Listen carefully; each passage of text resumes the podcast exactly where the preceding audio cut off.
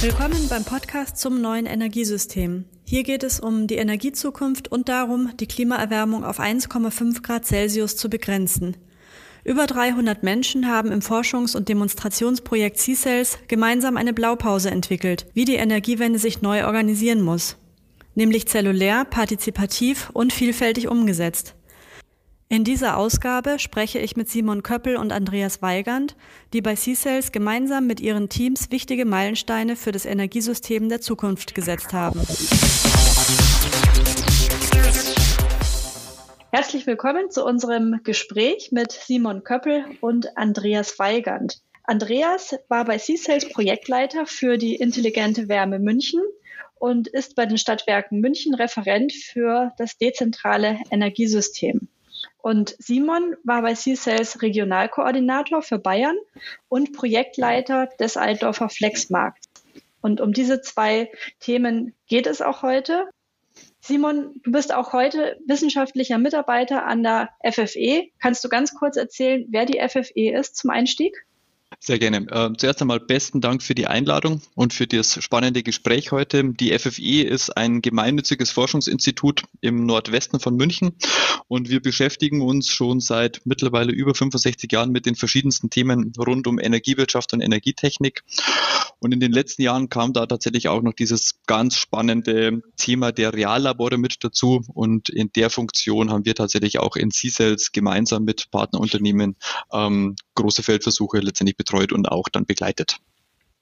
Und Andreas, du hast mit Simon die letzten vier Jahre bei C-Cells von 2017 bis Ende 2020 zusammengearbeitet. An welchem Projekt?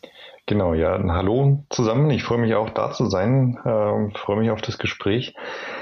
Ja, wir haben über das Projekt zusammengefunden und dann festgestellt, dass der Altdorfer Flexmarkt und Intelligente Wärme München zwei Projekte sind, die nicht nur räumlich, sondern auch thematisch sehr eng beieinander liegen. Also zum einen wir, die wir in den Kellern die, die Technik äh, erneuert haben und uns mit der Ansteuerung beschäftigt haben und dann auf der anderen Seite eben der Altdorfer Flexmarkt, der angesetzt hat bei der Frage, wie wir Flexibilität im Niederspannungsnetz sichtbar machen und da eine Möglichkeit schaffen, dass der Netzbetreiber darauf zugreifen kann. Intelligente Wärme München, das klingt eigentlich nach einem ähm, ganz interessanten Namen. Kannst du mal genauer erzählen, was steckt denn dahinter? Es geht um dezentrale Wärme, also nicht um Fernwärme, äh, die aus großen Kraftwerken kommt, sondern um Power-to-Heat-Anlagen, also Nachtspeicherheizungen, Wärmepumpen und aber auch Kälteanlagen. Und äh, wir wollten im Projekt äh, Intelligente Wärme München das sogenannte Lastverschubpotenzial, sehr sperriges Wort, also das Flexibilitätspotenzial dieser Power-to-Heat-Anlagen ähm, bestimmen. Dazu war es notwendig, dass wir bei den Anlagen draußen beim Kunden ähm, neue Zähler verbauen, neue Steuereinrichtungen verbauen. Wir haben dann im Unternehmen selbst bei uns in unserem virtuellen Kraftwerk ähm, ja, so eine Art Leittechnik aufgebaut und Übertragungswege dorthin über Mobilfunk zum Beispiel und äh, haben dann eben mit unseren Kunden, es waren dann 60 Wohnungen in München und in Moosburg in unserem Netzgebiet, haben wir Versuche gefahren, wie wir äh, die Flexibilität möglichst sinnvoll nutzen können. Wir haben das äh, marktlich äh, optimiert. Also wir haben geschaut, wie sind die Strompreise an der Börse in Leipzig und äh, wie können wir von Preisschwankungen möglichst sinnvoll äh, profitieren. Einerseits und natürlich aber auch immer den Wärmekomfort der Kunden im Blick behalten. Diese 60 Wohnungen, war das Bestand oder Neubau? Das waren alles Bestandsanlagen. Weil wir von vornherein auch gesagt haben, Neubau kann jeder. Interessant ist ja eigentlich der Bestand. Und äh, in diesen Wohnungen gab es ja unter anderem Nachtspeicherheizungen. Hast du gesagt, wie flexibilisiert man denn alte Nachtspeicherheizungen? Ja, die Frage haben wir ganz oft schon gestellt bekommen. Wie kommt man bitte auf die Idee, so alte Nachtspeicherheizungen zu flexibilisieren? Naja, die Anlagen, die haben ja den großen Vorteil, dass die in, in, durch diese Steine, die in den Anlagen verbaut sind, tatsächlich sehr hohes Speichervermögen haben. Und Äh, das war eben die Idee. Wir haben noch relativ viele auch in unserem Netzgebiet. Ich denke, wie jeder Netzbetreiber. Und wir wollten eben sehen, was man mit den Geräten machen kann. Ähm, wie flexibilisiert man die? Wir haben versucht, möglichst wenig einzugreifen in die Kundenanlage, sondern da anzusetzen, wo wir als Energieversorger auch Möglichkeiten haben. Das war äh, im Wesentlichen eben bei den Freigabezeiten und bei der Frage, wie diese, also die Länge der Freigabezeiten zu optimieren ist und die Lage der Freigabezeiten. Also wir haben zum Beispiel, Simon Chef, Professor Mauch hat es mal schön gesagt, wir machen aus äh, Nachtspeicherheizungen Sonnenspeicherheizungen, weil an schönen Tagen, an denen viel Photovoltaikstrom im Netz ist, haben wir eigentlich immer eine Strompreissenke am Nachmittag. Und da haben wir eben geschaut, dass wir so optimieren können, dass wir am Nachmittag in die Speicherheizungen einspeichern und die Geräte dann über den Nachmittag und Abend die Wärme abgeben. Das hat bei den Kunden dazu geführt, dass der äh, Wärmekomfort gerade in den Abendstunden gestiegen ist, dass wir eben so eine Vergleichmäßigung äh, der Wärmebereitstellung bekommen haben, die wir im normalen Betrieb so nicht gesehen haben. Der Kundenkomfort ist gestiegen. Fällt dir gerade ein, was einer von euren Kunden in den 60 Wohnungen so dazu gesagt hat, als dann dieses neue System eingebaut wurde? Ja, am zufriedensten waren natürlich äh, die, die ganz viel äh, Strom immer über den Tag getaktet bekommen haben. Da hatten wir auch Anlagen, wo wir das so gemacht hatten. Aber im Grunde erinnere ich mich noch an, an eine Aussage, die, die eigentlich eine schöne Bestätigung war für das, was wir getan hatten, die da meinte, naja, jetzt kann ich im Januar, wenn es kalt ist, wieder Gäste einladen abends. Sonst äh, habe ich mich das gar nicht getraut, weil es so kalt war in unserer Wohnung. Schöne Effekte der Energiewende. Gucken wir mal ganz kurz von München nach Altdorf. In Altdorf ist das Projekt ALF ins Leben gerufen worden. Wofür steht denn ALF, Simon? ALF ist praktisch ein Akronym und steht für den Altdorfer Flexmarkt. Das war tatsächlich ein, ein ganz spannender Prozess, den wir in C-Cells mit unserem Partizipationsteam ähm, durchgeführt haben. Ich kann mich da tatsächlich noch ganz gut dran erinnern, so an das Jahr 2017 in den, in den Anfängen von C-Cells haben wir darüber gerungen, was denn jetzt wir konzeptionell hier aufbauen und was wir in Altdorf ja machen wollten. Wir wollten ja eine Plattform schaffen, an der die dezentralen Flexibilitätsoptionen, die Flexibilität von kleinen Anlagen, also ähnlich wie das, was der Andreas gerade schon beschrieben hat, wie man diese Flexibilität letztendlich dem Netzbetreiber nutzbar machen kann und dem letztendlich zur Verfügung stellen kann, damit der in seinem Netzgebiet ähm, Netzengpässe ausregelt oder auch vermeiden kann. Und dann haben wir viel diskutiert äh, mit den Kolleginnen und Kollegen vom Partizipationsteam, wie man das Ganze denn tatsächlich nennt. Ähm, ich komme ja aus der Wissenschaftsecke. Wir hatten dann ganz viele komplexe Ideen, wie dieses Ding heißen könnte. Koordinationsplattform, Flexibilitätsplattform und so weiter und so fort. Und dann haben die Partizipationsleute, die ja doch ein bisschen besser verstehen, was denn die Probandinnen und Probanden so, so denken, gesagt, hey, das versteht kein Mensch, nennt es doch einfach Altdorfer Flexmarkt und Alf wäre dafür auch tatsächlich ein ganz griffiger Kurzname und so hat sich das dann tatsächlich etabliert und ich glaube, wir sind jetzt in den letzten vier Jahren auch sehr gut damit gefahren und auch sehr happy, weil es ja doch auch sehr, sehr hilft, gerade bei solchen Schaufensterprojekten, wenn man einen Namen hat, der auch ein bisschen im Hinterkopf bleibt. Andreas hat ja schon erzählt, was die Kunden in München davon haben, dass es das Projekt intelligente Wärme gibt und diese Dezentralisierung. Was hat denn der Netzbetreiber von flexiblen und dezentralen Anlagen, Simon? Ich mache es mir ganz konkret an dem, an dem Beispiel, wie wir es in Altdorf vorgefunden haben. Altdorf ist so mehr oder weniger ein klassisches ähm, Netzgebiet so im ländlichen Bayern. Ähm, da sind so die großen Herausforderungen für die Netzbetreiber ist einfach die PV-Einspeisung. Da kommen jetzt langsam auch schon die ersten, ähm, die ne-, ersten Netzengpässe verursacht durch die PV-Einspeisung. Und da ist es ja im Moment so, wenn man schaut, was der Netzbetreiber heute in seinem Werkzeugkasten drin hat, dann löst er im Moment diese Netzengpässe durch Abregelung. Und wir wollen jetzt letztendlich ihm mit dem Alter Flexmarkt ein Werkzeug an die Hand geben, ähm, um anstelle von der Abregelung von, äh, von erneuerbaren Energienanlagen Flexibilität zu nutzen. Das heißt, bevor er PV-Anlagen abregelt, ähm, schaltet er zum Beispiel eine Wärmepumpe an.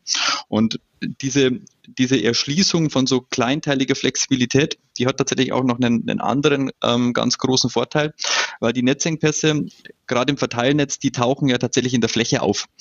Und die müssen ja auch ein Stück weit in der Fläche gelöst werden. Das heißt, wenn ich jetzt irgendwo ganz hinten ähm, in meinem Niederspannungsnetz, in meinem Mittelspannungsstrang eine Überlastung habe, zum Beispiel durch die PV-Einspeisung. In Zukunft wäre das natürlich auch denkbar durch zu viele Vorgänge, äh, durch zu viele Ladevorgänge von Elektrofahrzeugen ähm, dann kann ich natürlich nicht davon ausgehen, dass wie im heutigen Redispatch-Prozess genau da ein Kraftwerk steht, ähm, das ich dann tatsächlich ansteuern kann, sondern ich muss dann letztendlich schauen, ob in der Nähe irgendwo flexible Anlagen rumstehen.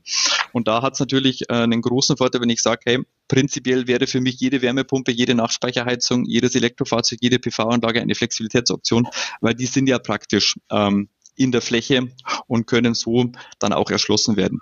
Und auch so ein Effekt, den wir tatsächlich auch gesehen haben, ist, ähm, dass das Netzengpassmanagement, das war ja früher das ist, also ist es auch heute noch, aber früher war das einfach so die, die Aufgabe, das, das, das hat der Netzbetreiber gemacht, das hat er auch letztendlich selbstständig gemacht.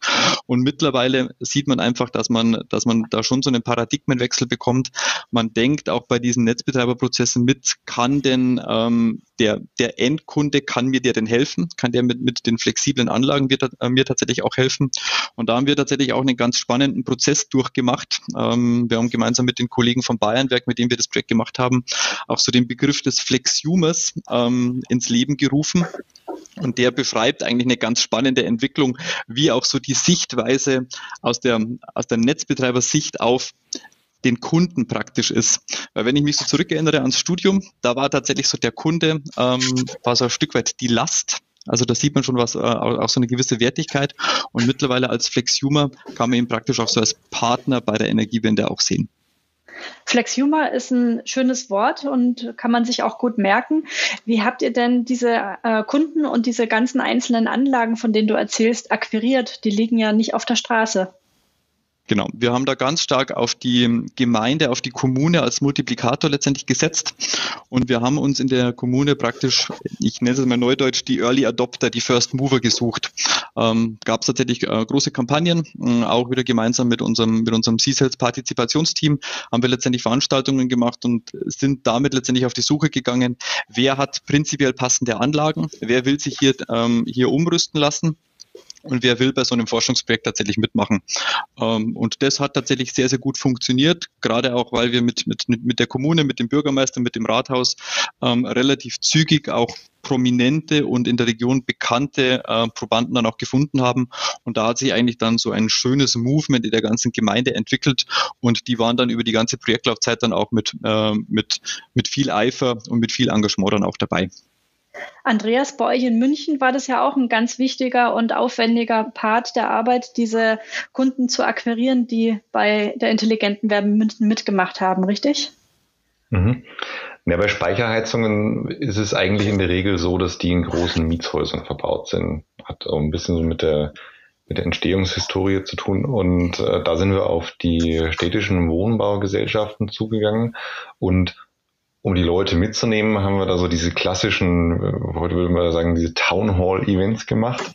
Äh, also wir haben ein Wirtshaus gemietet und da gab es dann ähm, Informationsveranstaltungen, wo wir bei Weißbier und Brezen erzählt haben, was auf die Leute zukommt, warum wir es tun und ähm, das war immer ganz wichtig auch, hatte ich dann gemerkt, diese Zweiteilung zu haben. Also zum einen natürlich in einem Vortrag zu erklären, was passiert, andererseits aber eben auch dann im Gespräch nochmal mit den Leuten direkt äh, drüber zu sprechen und auch so ein bisschen persönliche Beweggründe zu erklären, warum es tut. Und diese Zweiteilung war immer wichtig.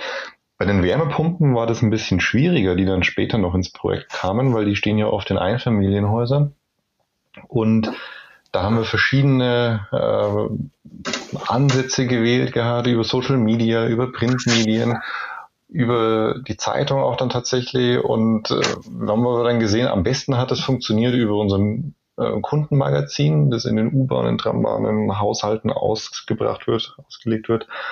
Und äh, da hatten sich dann viele Menschen gemeldet, äh, die mitmachen wollten beim Projekt. Und da sind wir dann tatsächlich aber auch hingefahren, haben eine technische Prüfung gemacht, Vorabprüfung und haben dann im Einzelgespräch dann auch mit den Kunden vor Ort bei ihnen zu Hause äh, über das Projekt gesprochen. Und da ist man auch natürlich ganz schnell bei Energiewende-Themen und äh, steht auch Rede und Antwort für alle Fragen rund um das Thema. Man ist eben immer auch ein bisschen äh, Botschafter der Energiewende, wenn man sowas macht. Und aus heutiger Sicht Glück, dass es äh, vor Ausbruch der Corona-Pandemie war, weil ihr ja doch sehr viel persönlichen Kontakt gehabt habt in den Wohnzimmern bei Butterbrezeln und Kaffee, richtig? Ja, ich glaube, da hätte man äh, das Projekt auch abbrechen können dann. Sprechen wir mal über Highlights und Stolpersteine. Vielleicht erstmal, was war der größte Stolperstein, an den ihr auch heute noch besonders schmerzhaft erinnert, Simon? Kannst du da was Bestimmtes rausziehen? Ja, ich würde es tatsächlich jetzt, ähm, eine schmerzhafte Erinnerung ist es tatsächlich nicht, weil wir haben ja das Projekt jetzt ja erfolgreich abgeschlossen, aber es gab tatsächlich schon ein paar so Baustellen, die uns lange Zeit Kopfzerbrechen bereitet haben. Und für mich so persönlich ähm, war das wahrscheinlich so beim Altdorfer Flexmarkt so die, die technische Infrastruktur, ähm, mit der wir das Ganze, also diese, diese Ansteuerung der dezentralen Anlagen dann tatsächlich auch umsetzen mussten. Da wollten wir ja von Anfang an auf die Architektur der intelligenten Messsysteme setzen. Und das war ja in den letzten Jahren, ich formuliere es mal vorsicht, äh, vorsichtig, ähm, bisschen schwierig aufgrund der Rahmenbedingungen mit vielen Verzögerungen von seitens ähm, BSI, TÜV und so weiter. Und das war, glaube ich, schon so das, was mit die größten, die größten Herausforderungen war, um das irgendwie auch hinzubekommen, weil diese, die ganze Architektur auch ein Stück weit sehr, sehr sperrig ist. Und was man da tatsächlich auch immer dazu denken muss bei solchen Praxisprojekten, es ist ja nicht damit getan, dass man sich ein gutes Konzept ausdenkt, sondern ich muss das Ding ja am Schluss auch in die Zählerkästen bei den Leuten bekommen. Und da hängt es dann ganz stark davon ab, wie mache ich denn vor Ort dann tatsächlich auch das Messkonzept. Hat der neue Zähler in dem alten Zählerschrank noch Platz? Was, was, was hält mein ähm, Probandenhaushalt davon, wenn ich jetzt da zusätzlich noch was dran bauen muss und die Tür von dem Zählerschrank nicht mehr, nicht mehr ganz zugeht? Das sind so diese ganz praktischen Energiewende-Geschichten, ähm, die man am weißen Blatt Papier nicht mitdenkt, die man aber tatsächlich alle als Einzelfallprüfung lösen musste. Und das hat viel mehr Zeit gekostet, als es, äh, als wir es veranschlagt hatten. Hat auch länger gedauert, als wir es veranschlagt hatten. Man lernt dabei aber auch ganz viel über die praktische Umsetzung der Energiewende vor Ort. Was war bei dir in München, Andreas, einer der großen Stolpersteine? Mhm. Also ich glaube, das, was der Simon zur Anbindung gesagt hat, das trifft bei uns auch äh, komplett zu. Ich habe mich immer wieder gefreut, auch wenn, wenn die Kolleginnen und Kollegen äh, also wie Kinder vor blinkenden Dioden saßen und sich gefreut hatten, dass Steuerbefehle durchgegangen äh, sind, äh, beziehungsweise wenn wir dann eine Lösung gefunden hatten, wie wir doch zum Mobilfunk im Keller gekommen sind. Und das sind ja alles Dinge, die, die haben wir jetzt in unseren kleinen Feldversuchen erlebt, die werden aber die große Energiewende auch beschäftigen in ganz Deutschland. Und das wird ein Thema bleiben auf jeden Fall. Was ich dann schnell festgestellt habe, äh, wir kamen ja von, den, von der Wärme in den Gebäuden und äh, man hat dann sehr schnell gesehen, das kann man nicht isoliert betrachten. Also die Systeme wachsen immer weiter zusammen und wir werden immer mehr mit diesen typischen Energiewendegebäuden zu tun haben, in dem eine Wärmepumpe ist, in dem eine PV-Anlage auf dem Dach ist. Die Leute haben vielleicht sogar schon einen Speicher. Äh, wir haben jetzt sehr schnell dann Elektromobilität in den Gebäuden und das ist, glaube ich, ein großes Learning aus, aus C-Cells, aus den Syntec-Projekten, dass wir diese Systeme zusammendenken müssen und dass wir die, diese Disziplinen, die früher alleine waren, das war der Netzbetreiber und das Auto und äh, ja, PV-Anlage hatten wir keine. Und dass diese Systeme jetzt zusammenwachsen und sich alle am Netzanschlusspunkt wiederfinden und äh, da müssen wir, wir haben einen Grundstein gelegt in C-Cells, aber ich glaube, wir müssen da, das wird noch viel Arbeit werden, diese Systeme zusammenzubringen und da gemeinsame Lösungen zu entwickeln. Eines der Highlights habt ihr ja gerade beide auch erzählt, waren leuchtende Dioden oder blinkende Dioden. Welche Highlights gab es denn noch, die ihr auf jeden Fall in guter Erinnerung behalten werdet, Andreas? Also was in dem Projekt immer ein Highlight war, äh, es ist für manche ganz furchtbar, aber für mich war es super, äh, dass man, wenn man morgens ins Büro gekommen ist, eigentlich nicht wusste, was einen so erwartet. Klar, man hatte Termine, aber jeder Tag war anders. Und das war wirklich super und auch so in einem Tag die Bandbreite zu haben zwischen, äh, wir haben ein Problem im Keller, die Kunden rufen an, es ist kalt dann kommt jemand, möchte über Marketing sprechen. Der nächste Termin, da geht es um Coding. Im nächsten Termin sprechen wir über einen Ministerdialog und so weiter. Also das war eine Bandbreite, die man wahrscheinlich sonst nirgendwo bekommt. Das war ein Highlight. Und wenn man so durchs Projekt durchschaut, dann ist, glaube ich, die Zusammenarbeit mit den Unternehmen. Und das waren 300 Leute. Das war praktisch ein, ein Unternehmen neben meinem eigentlichen Unternehmen, in dem wir da gearbeitet haben. Das war, da sind, glaube ich, aus vielen ähm, naja, irgendwie Geschäftsbeziehungen, dann auch Freundschaften und gute Bekanntschaften geworden. Und ich glaube, für uns in, in, Bayern, in München, das Highlight, das war der Ministerdialog 2019, wo wir es geschafft haben, 400 Leute in die Akademie der Wissenschaften zu bringen, äh, das war schon ein großer Moment, wenn der Minister sein ähm, Handy zückt und ein Foto macht von dieser Menge in diesen großen Saal rein. Das war schon großartig. Simon, deine Highlights? Ja, ich kann denen, den Ausführungen von Andreas eigentlich nur zustimmen. Man hat sich hier in der Projektleitung gerne so ein bisschen im Einzelhandel, würde man sagen, als Vollsortimenter gefühlt. Ähm, man war irgendwie für alles zuständig und musste für alles sprechfähig sein. Es war natürlich tatsächlich auch wissenschaftlich und konzeptionell natürlich ähm, sehr interessant, wenn ich jetzt so bei uns an, an Alf denke. Man hat ja sonst selten die Möglichkeit, sich jetzt hier einen neuen Marktplatz führen mit neuen Produkten, mit neuen Marktteilnehmern letztendlich auszudenken. Und das ist ja das, was wir gemacht haben, also eine marktliche Komponente fürs Netzengpass Management. Und grundsätzlich ist natürlich diese, diese Schnittstelle zwischen Stromnetzen und Energiemärkten, die ist natürlich auch sehr, sehr spannend. Wer ist wofür zuständig? Wer darf was? Wie beeinflussen denn die limitierten Übertragungskapazitäten der Stromnetze die Energiemärkte? Und das ist ja grundsätzlich so eine Sache, wo sich im Normalfall in der Branche die Lobbyisten ein bisschen die Köpfe einschlagen. Und in C-Cells haben wir da, glaube ich, eine wunderbare sachorientierte Arbeitsweise gefunden. Ähm, Andreas hat schon so ein bisschen angesprochen. Und ich werde da tatsächlich nie vergessen, äh, den, dieses ein wunderbares Zitat, das so diese, dieses gemeinsame Verständnis perfekt beschrieben hat, ähm, auch gerade so zwischen den Netzbetreibern untereinander. Der Georg Kerber von den LVN hat mal gesagt, die Verteilnetzbetreiber, die machen Quantenphysik der VMW, der versucht, das Chaos mit Unmengen an Teilchen irgendwie zu beherrschen und von jedem Teilchen, was bei ihm im Netz so rumschwirrt, kennt er entweder Zeit oder Ort, aber nie beides. Und wenn er genauer reinschaut, dann kommt der Heisenberg mit seiner Unschärfe auch noch mit dazu, dann wird's noch wilder. Und die UNWs, die denken eigentlich so in der Relativitätstheorie, die versuchen das alles ganz genau ähm, zu berechnen und auf den höheren Ebenen funktioniert das wahrscheinlich auch. Und die Herausforderung für uns im Projekt war, diese verschiedenen Denkweisen tatsächlich alle auch irgendwie zusammenzubringen. Und was ich in CISA tatsächlich auch auch super spannend fand, ähm, das war dieser ganze Schaufensteransatz, dass man tatsächlich sagt, man hat hier sperrige Themen, man hat hier komplexe Themen und versucht das aber wirklich nach außen zu, tra zu tragen, wie ein Schaufenster der Energiewende mit neuen Formaten für ein neues Publikum, mit viel Innovationsgeist. Da haben wir, glaube ich, auch alle persönlich ganz, ganz viel gelernt, ähm, wie wir über unsere Arbeit auch sprechen können und somit auch mehr Leute erreichen können. Also C-Sales hat ja tatsächlich ähm, auch mehr bewirkt, als nur die Projektergebnisse zu erzeugen, sondern es hat ja auch Menschen bewegt und die Unternehmen ein Stück weit mit verändert. Was hat sich denn an der FFE verändert in der Zeit, in der du jetzt da warst, Simon? Ich glaube, dass sich so in den letzten vier Jahren so dieser, dieser Reallaboransatz, ähm, den wir in CSELS ja tatsächlich auch gelebt haben, der steht ja auch in unseren Positionspapieren und in unseren Epos ja auch drin, das hat sich so als neues Forschungsfeld tatsächlich etabliert. Ich kann mich da noch gut daran erinnern, so in der, in der Anfangsphase von CSELS ist man so gern von den anderen Wissenschaftskolleginnen und Kollegen so ein bisschen, ähm, bisschen belächelt worden. Die CSELS-Leute, jetzt fahren sie mal wieder irgendwo hin und haben wieder einen Termin, also so die, die Terminflut bei uns und die Absprache, die Absprache mit den Partnern war ja in CSELS viel viel, viel mehr als in vergleichbaren, äh, also in anderen Forschungsprojekten. Aber letztendlich hat man jetzt, glaube ich, mit am Ende von CSATS kann man schon sagen, ähm, das ist schon so ein neues Forschungsfeld entstanden, wo auch tatsächlich die Wissenschaft eine ganz starke Rolle hat. Das sind alles ganz komplexe Zusammenhänge, wo so der systemische Blick der Wissenschaft in jedem Fall total Sinn macht wo die Wissenschaft auch wirklich gut als objektiver Mittler zwischen den Stakeholder-Interessen fungieren kann. Und zu guter Letzt, was natürlich ähm, für, für uns alle persönlich auch super spannend war, wir haben halt, obwohl wir aus der Wissenschaft kommen und in der Wissenschaft tätig sind, eine ganz praxisnahe Arbeit ähm, mit den Leuten vor Ort, mit den Leuten, die das tatsächlich dann auch konkret umsetzen, wie zum Beispiel am Andreas.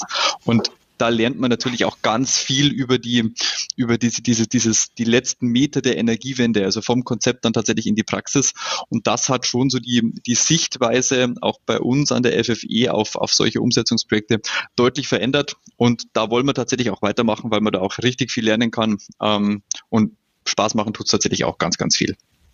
Andreas, die Stadtwerke München sind ja eines der größten Stadtwerke Deutschlands. Hast du den Eindruck, C-Cells hat in eurem Unternehmen etwas verändert?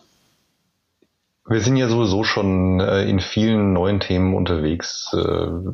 Sei es Ausbauoffensive, erneuerbare, äh, Fernwärmevisionen und so weiter. Also das sind ja ganz viele Themen, die, die erkannt wurden und umgesetzt werden. Und äh, ich glaube, was C-Cells beitragen konnte, war so dieses Bindeglied zu schaffen und nochmal festzustellen, da wird sich ganz fundamental was verändern im Marktdesign und da müssen wir darauf reagieren. Ähm, ich glaube, das hat sich am, am Projekt noch mal ein bisschen mehr festgemacht und man hat auch gesehen, dass so dieses Reallaborkonzept gut funktioniert hat. Also, dass man die Leute rausschickt zum Forschen, zum, zum wirklich zur Praxisforschung, dass man parallel aber schon anfängt, auch den gesetzlichen Rahmen anzupassen. Und was jetzt so in den letzten C-Cells-Zügen passiert ist, war, dass so Gesetzesvorlagen, gerade Richtung Stichwort 14a, steuerbare Lasten, so dass da also viel Themen dann auch ganz schnell umgesetzt wurden oder dass da Gesetzesentwürfe dafür waren, so dass das war super Timing jetzt, dass viele der C-Sales-Themen eigentlich jetzt schon zur Anwendung kommen müssen und äh, das hat jetzt schon viel geholfen. Ähm, und wie gesagt, C-Sales ist da, denke ich mal, so so ein Bindeglied für diese Themen, die diese ganzen losen Stränge zusammenholt. Wir haben ja heute das Jahr 2021. In 2050 wollen wir die Energiewende geschafft haben, laut ähm, unserer Pläne. Und was würdet ihr denn im Jahr 2050 euren Enkelkindern erzählen aus der Zeit von C-Cells, Simon? Ich glaube tatsächlich, dass wir in C-Cells, oder ich glaube, man kann den Bogen tatsächlich auch eins größer ziehen mit den ganzen Syntec-Projekten. Wir haben damals so die Grundlage gelegt für die Arbeitsweise, wie man die Energiewende tatsächlich erfolgreich zu Ende, zu Ende bringen kann. Also was ich jetzt tatsächlich auch so in den, in den letzten Zügen von C-Cells festgestellt habe, und ich glaube, das wird also in den nächsten Jahren immer noch so, äh, immer noch weiterhin so gehen, wir haben in C-Cells ganz viele Zukunftsthemen schon diskutiert und waren da tatsächlich dann vom Kopf her schon weiter als die Branche und ich glaube noch deutlich weiter als die politische Diskussion. Wir haben an ganz vielen Stellen Digitalisierung und Energiewende schon sachorientiert zusammengedacht. Wir haben in, in, in Syntec, glaube ich, so auch ein Stück weit aufgehört mit diesem, mit diesem schwarze Peter-Spiel zwischen Politik und Branche, so nach dem Motto, ich, ich gebe euch die Fördergelder, ihr macht's was und dann hören wir euch vielleicht irgendwie zu, sondern wir haben dauerhaft den Dialog tatsächlich auch irgendwie gesucht. Ähm, wir haben ein Verständnis für den Wert von Partizipation der verschiedensten Akteure tatsächlich auch entwickelt und diese Kooperationsfähigkeit auch in der Branche, ähm, dieses Denken, dass die Energiewende alle Akteure braucht und dass alle zusammenarbeiten wollen, das glaube ich, das ist das, was ich mitnehmen werde und ich hoffe tatsächlich, dass diese dass diese kooperative Arbeitsweise auch in Zukunft die Energiewende tatsächlich auch voranbringen kann, gerade wenn man jetzt irgendwie denkt Richtung Sektorkopplung wir müssen ja tatsächlich auch ein bisschen raus aus unserem Energiewirtschaftssilo, sondern in jedem Fall auch die Automobilbranche mitdenken, in jedem Fall auch die Wohnungswirtschaft mitdenken. Eigentlich müssen wir mit Blick auf die nächsten Schritte der Energiewende auch Industriepolitik machen. Und da hoffe ich einfach, dass wir diesen Spirit gemeinsam ähm, an diesen großen Linien zu arbeiten mitnehmen können, weil das gibt, glaube ich, auch ganz, ganz viel Zuversicht auf eine erfolgreiche Absolvierung der Energiewende, weil grundsätzlich kriegt man das alles schon hin. Ähm, wir dürfen uns, glaube ich, nur nicht, nicht zu lange im Klein-Klein aufhalten. Das war ein schönes Schlusswort von deiner Seite. Und Andreas, die Frage noch an dich. Im Jahr 2050, wirst du dich überhaupt noch an C-Sales erinnern? Und wenn ja, was wirst du da erzählen? Na, auf jeden Fall werden wir uns erinnern, weil ich glaube, viele Leute werden dann noch da sein. da, da, wurden, glaube ich, wirklich äh, auch so ähm, ja, wie gesagt, Freundschaften äh, geknüpft. Ähm, der Simon hat es ja schon gesagt, also ich glaube, wir haben die Grundlagen jetzt gelegt und auch wenn sich Dinge anders entwickeln und äh, die Kinder andere Namen haben, ähm, ich glaube, man wird das Grundkonzept durchaus äh, auch noch erkennen. Und ich glaube, wir werden oft unsere Hefte, Bücher äh, durchblättern und sagen, ja, da haben wir damals schon davon gesprochen. Ähm, ein Beispiel, ich glaube, so dieses, dieses Bild, dass wir ja früher Energie, Strom hergestellt haben im Kraftwerk und da waren Spezialisten, die das gemacht haben. Das waren geschlossene Türen und äh, man hat es nicht gesehen. Strom war in der Steckdose. Und wenn ich das heute sehe, ähm, mit äh, der PV-Anlage bei mir am Dach, dem Speicher, das ist was, das ist irgendwo auch erlebbar, das nehmen meine Kinder wahr und das ist viel mehr in den Alltag eingekehrt. Also dass das Energieversorgung im Keller, im Wohnzimmer, am Dach der Menschen stattfindet, das ist, glaube ich, wirklich ein, ein Paradigmenwechsel, der da stattgefunden hat und den wir in C-Cells eigentlich dann auch ganz gut beschrieben haben. Ja, vielen Dank an euch beide. Also wir haben jetzt gelernt, was hinter der intelligenten Wärme München steckt und hinter Alf, dem Altdorfer Flexmarkt. Und ihr seid beide ja auch Autoren des Buchs 1,5 Grad C Celsius. Also sprich, vieles von dem, was ihr erzählt habt, steht auch in dem Buch zum Nachlesen drin. Und ich würde für heute sagen, ganz herzlichen Dank und bis zum nächsten Mal.